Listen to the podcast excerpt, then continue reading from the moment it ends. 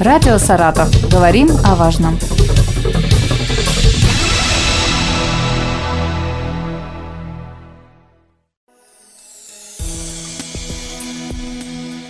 Здравствуйте, уважаемые слушатели. Мы начинаем дневной эфир на Радио России Саратов. У микрофона Елена Тёмкина, за режиссерским пультом Екатерина Конишевская. Сегодня у нас прямая трансляция, и рядом со мной министр здравоохранения Саратовской области Олег Николаевич Костин. Добрый день. Здравствуйте. А, нам можно звонить в студию по телефонам прямого эфира 20 60 53, 20 64 24. Также есть а, номер для сообщений в любой из доступных мессенджеров или смс. Можете присылать ваши вопросы. 8 927 127 19 19. Еще раз повторю. 8 927 127 19 19. Олег Николаевич, начнем, пожалуй, э, с обширного такого вопроса, э, который, наверное, вбирает в себя несколько подпунктов, это модернизация первичного звена здравоохранения. Очень много было вопросов, пожеланий от жителей, и мы, конечно, не можем не увидеть все то, что делается сейчас в регионе. Вот давайте напомним, перечислим, ну как вообще развивается первичное звено у нас. Ну да, это действительно глобальнейший вопрос, который затрагивает Э, всю медицинскую помощь, включая профилактику заболеваний, формирование здорового образа жизни в том числе. И рассчитан на ближайшие пять лет, это если мы говорим про модернизацию первичного звена. Но надо напомнить, что еще был такой проект, и он остается, это здравоохранение, модернизация здравоохранения в целом. Национальный проект. Да, национальный проект. И они вот как бы влились между собой, все они инициированы нашим президентом Владимиром Владимировичем Путиным и направлены на одно – укрепление материально-технической базы здравоохранения в целом. Но вот этот вот проект, э, о котором мы с вами сейчас и говорим, который вы выделили, модернизация первичного звена, он как бы направлен еще на то, чтобы как можно ближе приблизить медицинскую помощь и усилить медицину отдаленных районов, то есть первичного, и в том числе первичного звена. Что такое первичное звено? Это те врачи, те медицинские службы, это включая фельдшерско-акушерские пункты, врачебные амбулатории, да, участковые больницы, центральные районные больницы, поликлиники нашего города и, и центральных районных больниц, с которыми население сталкивается, когда нужно оказать ту или иную помощь. Те, кто должны быть на боевом посту и первыми принимать пациентов с какими-либо жалобами, и потом уже решать, а, куда их а, направлять в дальнейшем на Там... амбулаторное лечение, либо в стационар. Все правильно. А вы можете вот назвать сейчас какие-то ну, крупные проекты?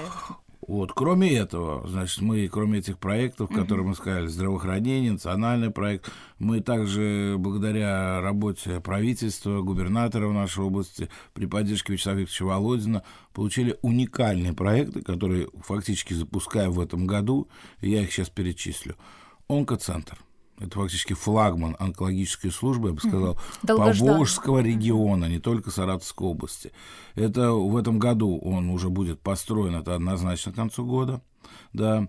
Оборудование, которое должно мне самое современное, мы не пошли на то, чтобы уменьшить его, изменить его в худшую сторону. Самое лучшее уже монтируется и поступает в него туда. И, как я понимаю, в начале, э, то есть весной как бы, потому что оборудование очень сложное, его надо будет отладить, настроить, пусконаладочную работу провести после того, как строители отдадут это врачам. И я так думаю, весной он будет открыт и будет принимать э, крайне необходимую, оказывать помощь населению нашей области, не только нашей области, но и соседним регионам. Так как здесь имеется поликлиника, которые будут работать на населении. Мы сейчас знаем, как иногда сложно пройти ВК по онкологии, попасть к врачу, получить первичную консультацию, так и стационар, который будет проводить всю эту помощь. Но еще хочу подчеркнуть, мы не ликвидируем имеющиеся сейчас да, онкологические центры. Угу. Они, кстати, опубликованы самым тоже современным оборудованием. И сейчас оно у нас одно из лучших, я считаю, в России угу. стоит. Это и радиозатопные аппараты, там, и лаборатории, и операционные. Они сейчас есть, они все остаются. Мы как раз наращиваем мощь, потому что все-таки онкология занимает второе место по так называемой смертности, угу. летальности населения, поэтому мы должны этому направлению уделять особое значение. Вы говорите, что из других регионов тоже будут пациенты приезжать. Получается, что у соседей нет такого Вот в таком виде угу. нет, я вам точно могу сказать. Это нету э, даже в ближайших крупных регионах, это нет то, что там запланировано построиться в этом центре. А врачей? Врачи, врачей, работаем, потому что э, программу, которую инициировал наш э, земляк-спикер Вячеслав Викторович Володин, да, вы знаете, как мы смогли благодаря его программе фактически скорой помощи пережить пандемию, когда были построены mm-hmm. дома для врачей, подняли зарплату для врачей скорой помощи, также и по онкологии аналогично. Губернатор э, сейчас инициировал, и идет строительство, я уже, мы были не раз уже uh-huh. в этих домах, они уже построены, идет отделка в этих домах. То есть фактически врачи, которые будут работать, медсестры, в том числе, ну, медсестры, да, и, как сказал, медработники, которые будут крайне необходимо набирать, они уже будут получать квартиры рядом с онкологическим диспансером. Это мотивация. Это сразу мотивация, рода, да. это да, мотивация. В том числе мы, наш родной медуниверситет открывает двери для обучения, мы уже много обучаем специалистов, которые выйдут и непосредственно зайдут туда, и кафедра останется, кстати, работать прямо в этом огромном комплексе медуниверситет, она будет... То есть мы делаем вот такую связь, медуниверситет, а, больница, социальные программы нашего правительства, угу. и надеемся, что а, кадровый вопрос, да не просто стоять, мы уже видим, что для открытия работы сейчас дефицита кадрового вопроса не существует.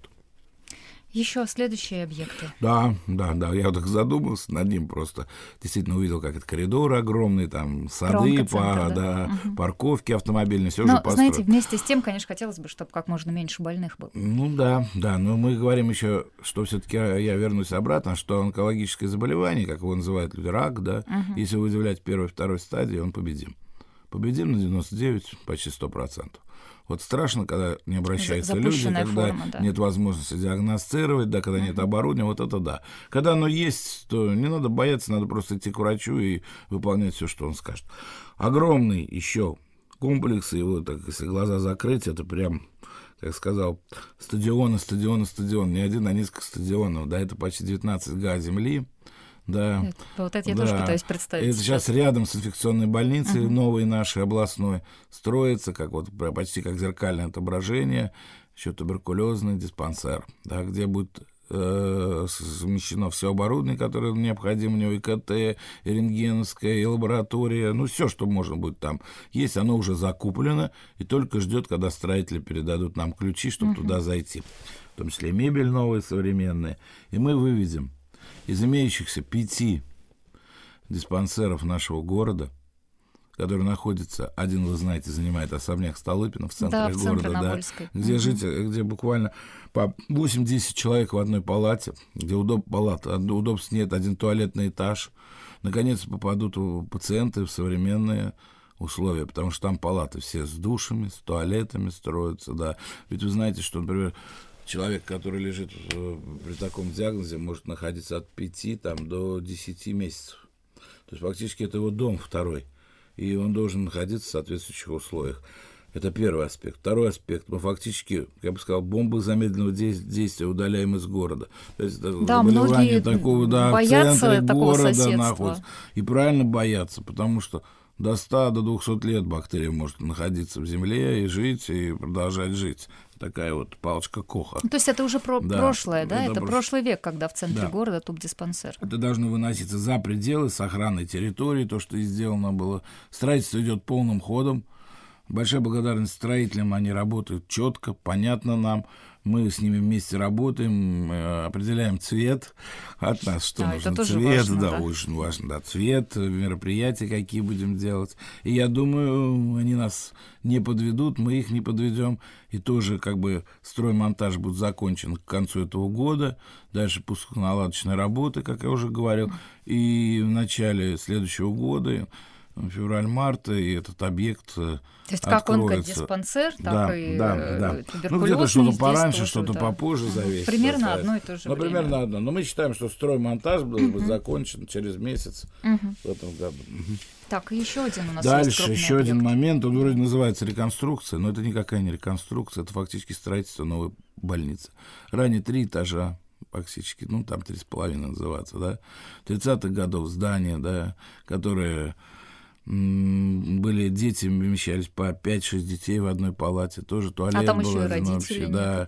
да. И сейчас с родителями, родителями, правильно, вы подсказываете, должны находиться. И причем это не слово должны, а я считаю, что это правильно, потому что как это маленький ребеночек без мамы, папы, э, лечение-то все на Ну, я помню, пойдет, мы да. тоже, это мы сейчас с вами говорим об областной детской да. больнице. И вот областная детская больница э, раскроет двери для детей также январь-февраль этого года. Стройка закончится опять в этом году, угу. как и положено. Оборудование уже закуплено, современное оборудование, интересное оборудование, да, такого, как у раньше областная детская не видела. А я считаю, что э, не только я и губернатор об этом говорил, давайте объявим следующий год это ну, годом как бы развития детского здравоохранения, потому что дети, как мы говорим, наше будущее, но это будущее должно быть современная медицина.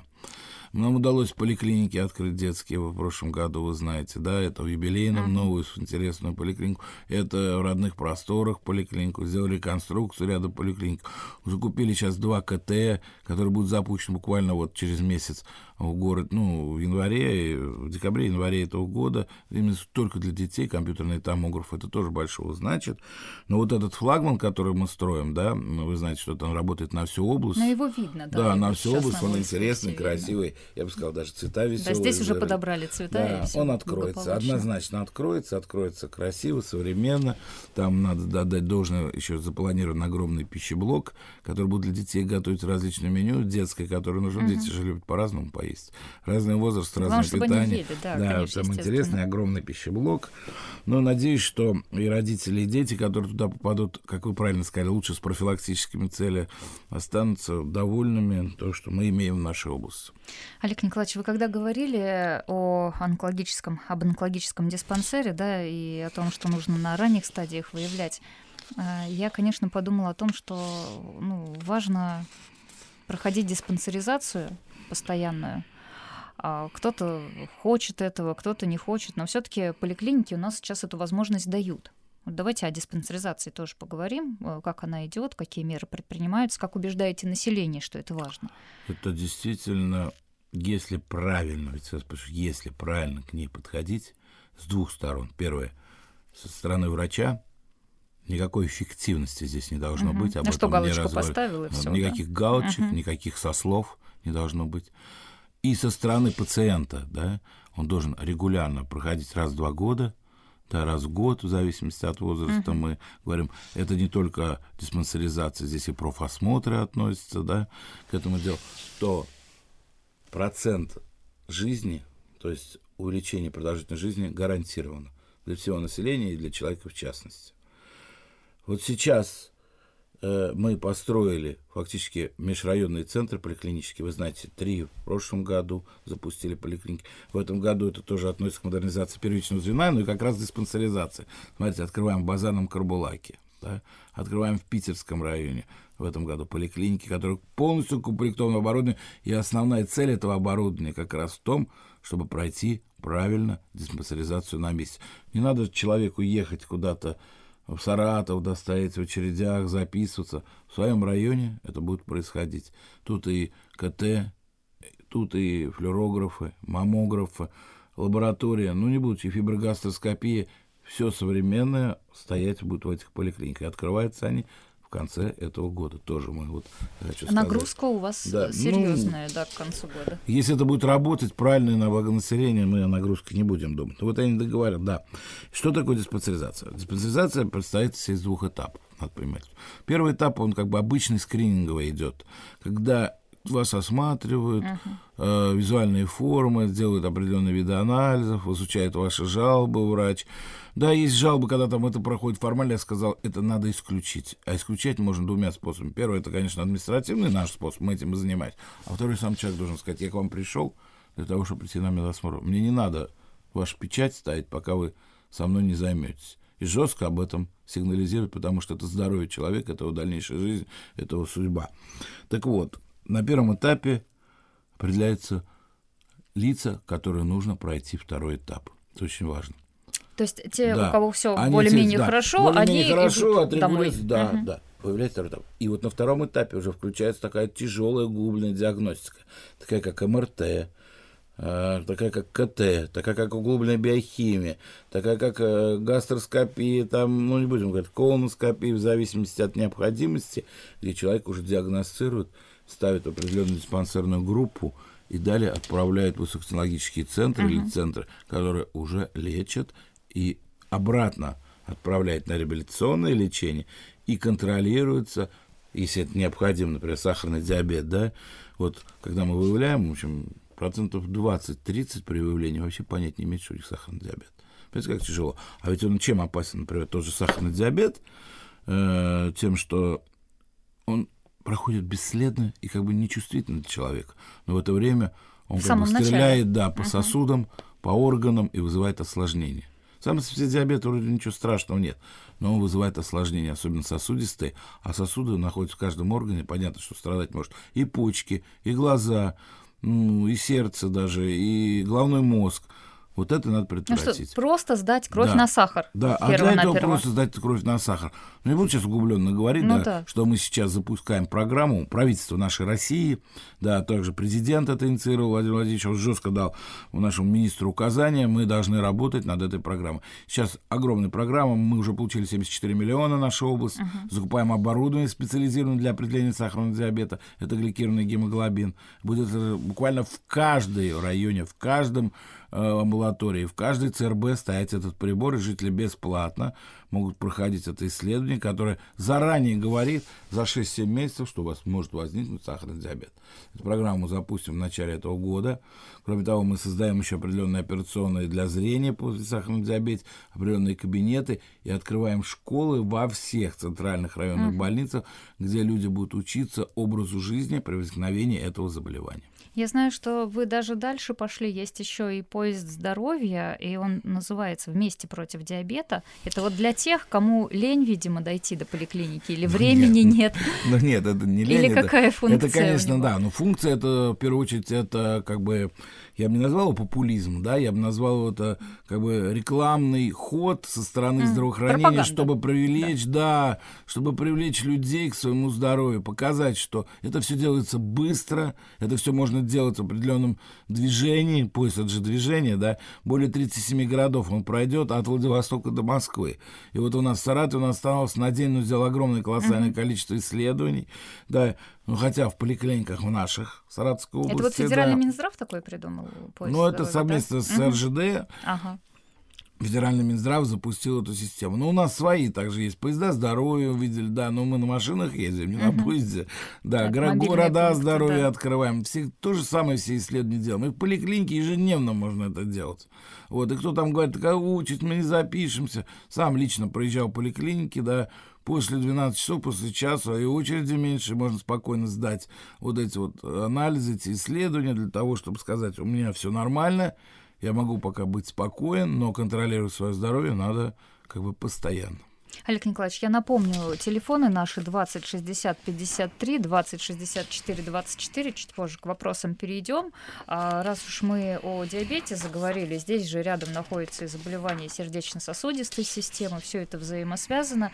И э, в июле этого года на базе Энгельской городской больницы номер 2 начал работу региональный сосудистый центр. Вот можете немножечко об этом учреждении рассказать, какие он возможности э, дает, ну и вообще вот работа в направлении э, сердечно-сосудистых заболеваний какая?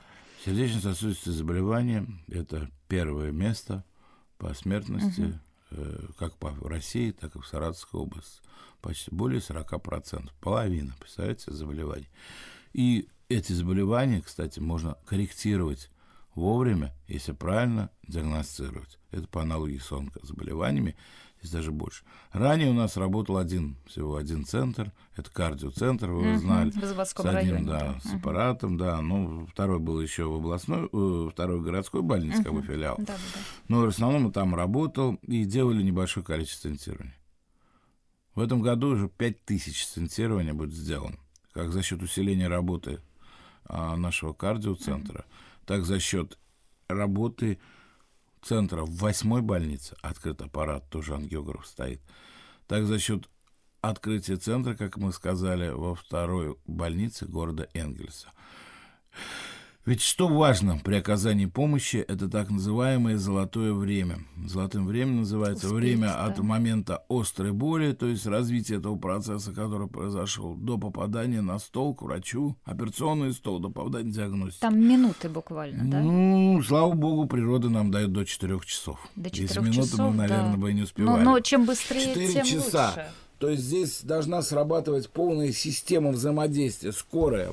Все скорые у нас будут обеспечены, сейчас начали обеспечить специальными электрокардиографами, которые передают сразу электрокардиограмму в систему искусственного интеллекта, которая ее анализирует и передает в центр кардиодиспансера, который будет осуществлять маршрутизацию этой машины. Эта машина должна попасть в ближайший центр операционный, который уже заранее извещен, что к ним едет пациент, угу. хирурги уже одеты. Они готовы. Да, они уже готовы. Заезжает, это довольно специфическая операция, она немножко не похожа, как мы привыкли к тем операциям, где разрез, разрез хирург, да. да, они работают исключительно на таких вот, как эндоскопах, куда вводится в вену uh-huh. специальный там прибор, который под контролем радиоизлучения, где они видят на экранах, сердце работающее, заходит в сосуд, находит этот сосуд, который сыграл отрицательную роль в жизни человека, заводит туда или баллон, или определенное там устройство, расширяет этот сосуд, закрепляет его, и сердце начинает работать. Скажу пример. Это даже... доступно в Саратове. Мне раньше рассказывали, что в столице такая да, вот история. Нет, мы это работаем, это круглосуточно uh-huh. сейчас не останавливаемся. Более того, скажу, даже ряд знакомых моих даже попали туда, прям буквально вот упали, их увидели, врач повезло, что врач поднял, и говорит, немедленно туда, привозим туда, через два дня уходит, говорит, вы что тут надо мной смеялись, издевались? А, а ранее это было... Это смерть. Два, ну, смерть это худшее, давайте не будем о плохом. Ранее это инвалидизация, два месяца санатория, и все говорим, ой, инфарктник, знаете слово такое? Так вот сейчас, если правильно подойти к этому, вот я обращаюсь в том числе и к вашим слушателям, и к нашим слушателям, если у вас возник резкая боль и так далее, и так далее, этап ЦРБ не нужен. Нужна незамедлительная госпитализация. Мы для этого открыли, для этого есть приказы маршрутизации движения скорой там, где оказывают современную помощь. И к этому же добавлю – по жесткому решению губернатора мы ускорили Балакова. В этом году мы открываем такой же центр. Потому что с Балакова все-таки до Саратова 200 ну, километров. Да, конечно, да. здесь проще. В этом году в Балаково, причем туда ставим да. очень хороший современный аппарат, вот этот вот ангиограф. Uh-huh. Помещение готово, и буквально в течение двух-трех дней, я бы сказал, да, придет этот аппарат для монтажа, и в декабре он откроет свои как бы двери для пациентов. Хирурги есть, обученные. Это самый главный вопрос, как вы сказали, кадров в том числе. А на следующий год мы не можем город Балашов оставить без такого же центра. И область практически у нас будет закрыта на так называемый двухчасовой режим. Балаков, Балашова, Саратов угу. правобережье, Энгельс левобережье, все закрыто. Олег Николаевич, э, я еще раз скажу телефоны 20 60 53 20 64 24, и мы э, к другому уже, к следующему вопросу перейдем, потому что времени ну, остается не так уж и много. Да, я думаю, что мы можем очень долго рассказывать. Да. А сейчас еще есть э, очень актуальная тема, это прививочная кампания. Я помню, что была такая положительная информация про то, что 60, наверное, уже сейчас больше процентов населения области привиты. Это как раз то задание, которое нам да, давал федеральный федеральный да. центр, да, а, вот все-таки э, сейчас еще продолжается, да, прививочная ну, кампания. Конечно. Это означает, что э, есть какие-то положительные прогнозы по эпидситуации, потому что мы все очень боимся. Ну, один из самых положительных, да, прогнозов, извините, вот что перебил вас, это прошлый год когда мы удачно сделали один из десяти регионов всего у России, который закончил привычную кампанию по гриппу, вовремя, и более 60%, не было той горки, той волны, когда нам пришлось бы закрыть больницы, открыть их под грипп, как было ранее. И всех посадить на дистанционку. Да, и всех дистанционку. Uh-huh. Ну, дистанционка это такой вопрос, говорит, спорный у всех, да. Но, говорю, не было такого количества лиц с тяжелыми uh-huh. заболеваниями, как хочется сказать, да. Ну, с последствиями, с последствиями. Да. В этом год мы еще раньше закончим. Уже в ноябре единственная область, первая по России, не боюсь это слова, закончила программный план, программный план э, вакцинации. Что это за план? Просто некоторые, о, что это за план, разве можно на людях план делать и так далее. Это не план. Это та цифра расчетная эпидемиологическая, после которой уже разрывается цепочка. Разрывается цепочка передачи от одного к другому. Угу. То есть вспышка при вот этих штаммах, от которых мы делаем, а эти гриппозные вакцины рассчитаны как раз были на эти штаммы, обрывается. Тут главное угадать, да, да какой но штамм? мы, э, да, но не угадывать не надо, ни в коем случае. Угадывать это очень сложно, серьезно. Здесь надо знать. Заранее был прогноз, заранее была разработка. То есть это можно да. предугадать? Раз в год делать, вакцина меняется. Они uh-huh. те же самые делаются. Почему она делается на один год и так далее. Так вот, мы привили, мы привили. Но надо отдать должное, что мы должны привить население от 0 до 2 гораздо выше и от 65 еще выше. Это группа риска, так Это называемая. группа риска, правильно, которая, если получает заболевание, как я всегда вот говорю, если человек несет одно ведро, да, он может с ним пробежать, да. Но если у него больное сердце, то дай ему второе ведро, оно будет еще больше болеть. Вот здесь этот грипп вызывает как бы второе ведро. Вот надо избавиться от него, чтобы uh-huh. человек мог жить. Олег Николаевич, вот Мария Проценко из заводского района нам прислала вопрос, она э, как раз вот в тему вакцинации э, просит э, проконсультировать ее, подсказать, какую вакцину выбрать для того, чтобы привить от гриппа родителей 70-летних. И вот какая вакцина нужна для 40-летних? Есть ли вообще разница? Все вакцины, которые мы имеем, да, Совигрипп, Ультраксхвадри, угу. да, вот, Ультрикс, они все одинаковые для любого... Не принципиально. Не принципиально совершенно. Uh-huh. Человек как бы на выбор, как какая коробочка понравится больше. Но ну, они все современные, все подходят под сегодняшние вот эти возможные распространения штамма имеются все в наличии практически. Ну, то есть терапевт, он может посоветовать, вот вам лучше такую, вам такую, нет? Ну, я думаю, чисто так, я делал, терапевт, может, как сказать, от себя, я вот ну, такую я сделала, вот мне, да, да, и не да, болело, да, да, да. но только так. Uh-huh. А, в принципе, рекомендованы все вакцины. За исключением детей. У детей, конечно, есть детская вакцина своя, да. Uh-huh. Ну, и раз уж мы вот от Марии, она два вопроса прислала, если позволите, она э, пишет, что на седьмом Динамовском проезде э, нет аптечного пункта, как можно сделать сделать э, заявку или как вот сделать так, чтобы открылся пункт, потому что тяжело добираться до ближайших аптек. Вообще Актуально. этим занимается Минздрав? Да, пункты? да, он начал заниматься после того, как Вячеслав Викторович Володин сказал, что здоровье населения – это полностью Минздрав задача, и мы в этом году открываем почти уже 800-ю аптеку сами от своего Минздрава во всех ФАПах – во всех подразделениях у нас, отдаленных, особенно районах, мы открыли аптечные пункты нашей области. Мы обязательно посмотрим, благодарю за вопрос, где находятся у нас ближайшие медицинские uh-huh. э, самая медицинская служба. И по возможности, конечно, смотрим эту точку, если она решена аптечного пункта, будем, если не перед ходатайством, не перед торговыми сетями, потому что все-таки аптечная торговля, она относится к торговой сети, не наша. Uh-huh. И вот мы взяли на себя функцию так, чтобы приблизить к населению на себя. И обязательно этот вопрос проработаем. Я прям сегодня же дам эту задачу, поставлю перед а, нашим. Ну, вообще, знаете, мне показалось даже странно, что э, в Саратове, да, даже пусть это отдаленный район, стоит такая проблема. Потому что казалось бы, что у нас аптеки вот буквально на каждом шагу, через каждые 100 метров. Они тоже, они вот эти аптеки, которые коммерческие, они что смотрят, что у них главное в уставе написано? Получение прибыли. Это у нас сохранение жизни и здоровья населения. Поэтому у нас даже если убыточная аптека, мы берем на себя эти убытки и uh-huh. делаем, для чтобы она работала. Они, если населения мало, торговля, они уходят. Мы закрываем эти места, и я уже еще раз повторюсь, мы проработаем этот вопрос в ближайшее время. Тогда поподробнее еще про фельдшерско-акушерские пункты расскажите. Вот когда планируете завершить эту работу по организации аптек? В этом нас... году однозначно. В этом году? Все фельдшерско-акушерские пункты в всех селах, все-таки подчеркну, которые не имеют аптечных uh-huh. пунктов, в первую очередь, конечно, и даже в которых имеют, будут открыты аптеки. Ну, а сейчас и фельдшерско-акушерские пункты тоже строятся, да, и да, возводятся они быстро достаточно. Да. В этом году мы построили три комплекса, они, я не знаю, это, амбу, это врачебные амбулатории, мы их называем, да, огромные врачебные амбулатории, почти 400 метров.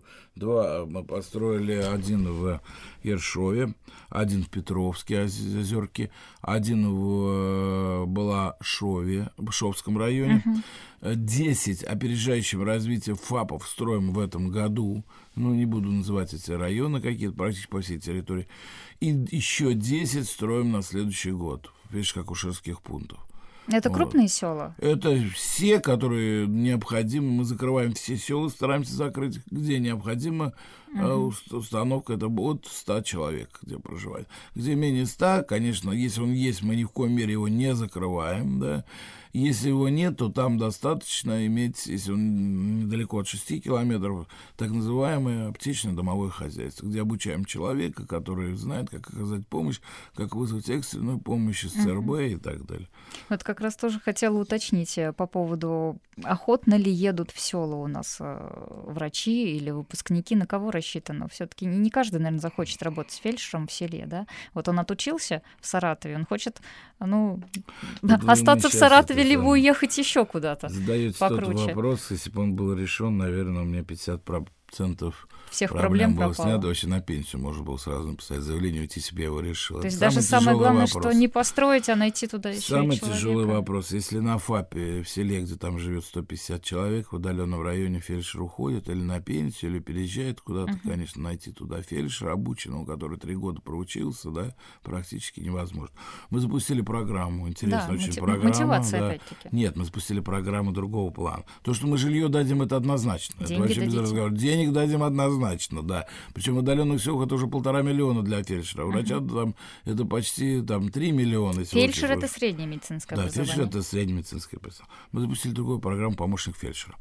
То есть, когда вот мы делаем села рядом есть, есть фельдшер где-то, а где-то его нет, да. Но ведь э, всегда в ФАПе должен, как говорят, программа называется, в ФАПе не должно гаснуть окно. Кто-то Человек должен, должен обратиться, uh-huh. да, к человеку, который имеет белый халат, да, это помощник фельдшера. Мы обучаем из местных жителей села, который умеет правильно набрать, вызвать фельдшера, сообщить о катастрофе, поговорить с врачом, устроить телемедицинскую консультацию, uh-huh. которую можно быстро сделать и принять то или иное решение. То есть мы как раз гарантируем жителю села, даже где отсутствует сейчас фельдшер, оказание медицинской помощи быстро, надежно и качественно путем взаимодействия вот этих телемедицинских консультаций, путем взаимодействия звонков и путем нахождения вот такого работника. То есть, если нет фельдшера, то нужен, ну, наверное, это администратор, медицинский да? Работник. Медицинский нет, ну, зачем? Нет, он это все-таки это все-таки медицинский он работник. Обычно остановить, угу. вы знаете, да, как вот в Европе, например, все полицейские, все учителя, угу. все проходят обучение на первичную медицинскую помощь. Он умеет остановить кровотечение, он знает, как что сделать, умеет остановить острое состояние, он понимает, как если человек вздыхает, как его положить, в каком положении и так далее, и так далее. Кстати, вот недавно мы проехали практически все города скорой помощи, где обучали жителей, детей наших, в том числе оказание вот этой вот помощи в том числе. Угу. Ну, здесь еще, наверное, речь нужно вести о популяризации медицинских специальностей э, в школе, да, Стараемся, чтобы у нас есть медицинские классы во всех городах, да, открываем. Кстати, для врачей-то вот мы в ЦРБ это находим, я, мы сейчас говорим про фельдшеров в отдаленные районы с вами, да, а врачей все-таки мы находим, и все-таки играет программа, которую запустил губернатор, вы знаете, в этом году он взял на себя то, что 100 человек он обучает за счет областного бюджета. Это Для те, тех кто детей, да, те, кто не, не поступил угу. сперва, мы предложили, кто хочет учиться в связи с отсутствием мест, взяли еще с собой детей, и в том числе ординаторов, угу. молодых этих врачей, и обучаем за счет областного бюджета, бюджета ну, нашей области. Но они останутся да? работать у нас. А, Олег Николаевич, вот тут тоже пришел вопрос. А, значит, суть его такая, что э, человек инвалид э, первой группы, а, проблема у него с тем, чтобы самостоятельно прийти в поликлинику. И, в общем, он позвонил, ему нужен был лор чтобы пришел на дом и осмотрел его. И ему сказали, что такого быть не может, э, что ну, только в поликлинику идти. Вот и могли так ответить и ну, справедливо ли? Так не должны, но иногда бывает по-другому. Это должен определить сперва посещающий его терапевт. Угу. Посещающий терапевт. Дело в том, что очень много вызовов таким узким специалистам, они просто не нужны. Да. Вот э, если это врач сказал, вот посмотрел терапевт его сперва и сказал, что здесь нужен лор, да, врач, то врач, администрация обязана найти и посетить э, инвалида, особенно первой группы, о которой мы говорим, на месте, да. Но угу. иногда так не говорят, потому что для того, чтобы осмотреть больного, нужно оборудование, да, определенного плана. Но тогда врач должен организовать транспортировку, главное, этого больного, да, за счет транспорта больницы, ни в коей мере не за счет пациента, и привести его в то место, где это необходимо, если это нельзя сделать на дому. Поэтому, если мне сейчас потом ее уточним, какая поликлиника, мы угу. обязательно исправим это эту ситуацию, ситуацию, да? да. А, есть номер поликлиники, я не стала mm. озвучивать, потому что я думаю, что вот сейчас я вижу, что много вопросов. Скорее всего, это вопросы такого частного характера, а, потому что помощник нам их э, не передал. Я думаю, что вот все, что сегодня а, Вы прозвучало, да, и что мы заберем всё... и как будто вот в прямом эфире их используем, потому что они идут не и так. У меня открытый канал, телеграм-канал, ВКонтакте, Одноклассники, постоянно отвечаем на вопрос. Очень много, конечно, вопросов идет вот такого вот, как сейчас прозвучало. Но мы стараемся все-таки главных врачей вот это вот соединять, я им показываю, что... Ну, действительно, найти какой-то выход, потому что, ну, Ну, так не- вот нет, так такого получилось. не должно наверное, быть, не- и надо понимать, что инвалид, он сам, мы ему должны помочь, это однозначно, любым Тем путем. более, если человек чувствует себя плохо, то нужно все-таки ну, пойти навстречу и как-то да. да. Все-таки сейчас меньше стало жалоб на врачей, потому что я знаю, что прям бы- было очень-очень много и Ну, недовольства. я бы не сказал, что справедливого меньше. Я порой. бы все-таки слово «жалобу» не употреблял бы как слово «жалоба». Я бы сказал, это обращение. обращения. В связи с изменением высокотехнологической помощи, с изменением количества и масштаба помощи, с информатизацией, мы сейчас запустили полную запись кабинета, запись врачу через единый портал. Сейчас на ваш кабинет стали приходить все ваши исследования, которые вы проходите, должны приходить. Я говорю, не стали, мы это настраиваем, но это будет сделано, потому что эта программа работает. Вы представляете, какая мощная программа? То есть вы проходите КТ, у вас КТ сразу появляется у вас на портале. Вы сдаете анализ, анализ должен к вам прийти в ваш портал, у вас медицинский, чтобы вы это видели. Это, вот с этого очень много идет обращений. Вот я скажу так, что где-то за неделю, да, где-то около 500-600 обращений. И из них 400 идет по информатизации. Как мне записаться, как мне пройти, почему этого не было. Но скажу все-таки, извиняюсь перед нашими читателями, у нас все-таки имеется дефицит кадров, и мы это не скрываем, особенно узких специалистов, потому что нагрузка колоссальная идет на наших врачей, я говорю, как есть, вот, и первичного звена, и многие просто устают Времени и уходят хватает, в частную уходят. медицину А, в вот том оно числе. Стараемся что-то изменить, и думаю, изменим это, э, потому что и приходит новая молодежь, которая желает работать, представляем современнейшие условия, представляем жилье, как мы говорили.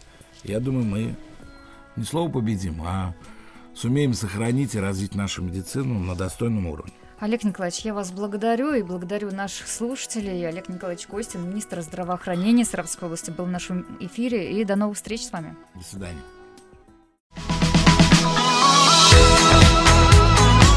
Радио «Саратов». Говорим о важном.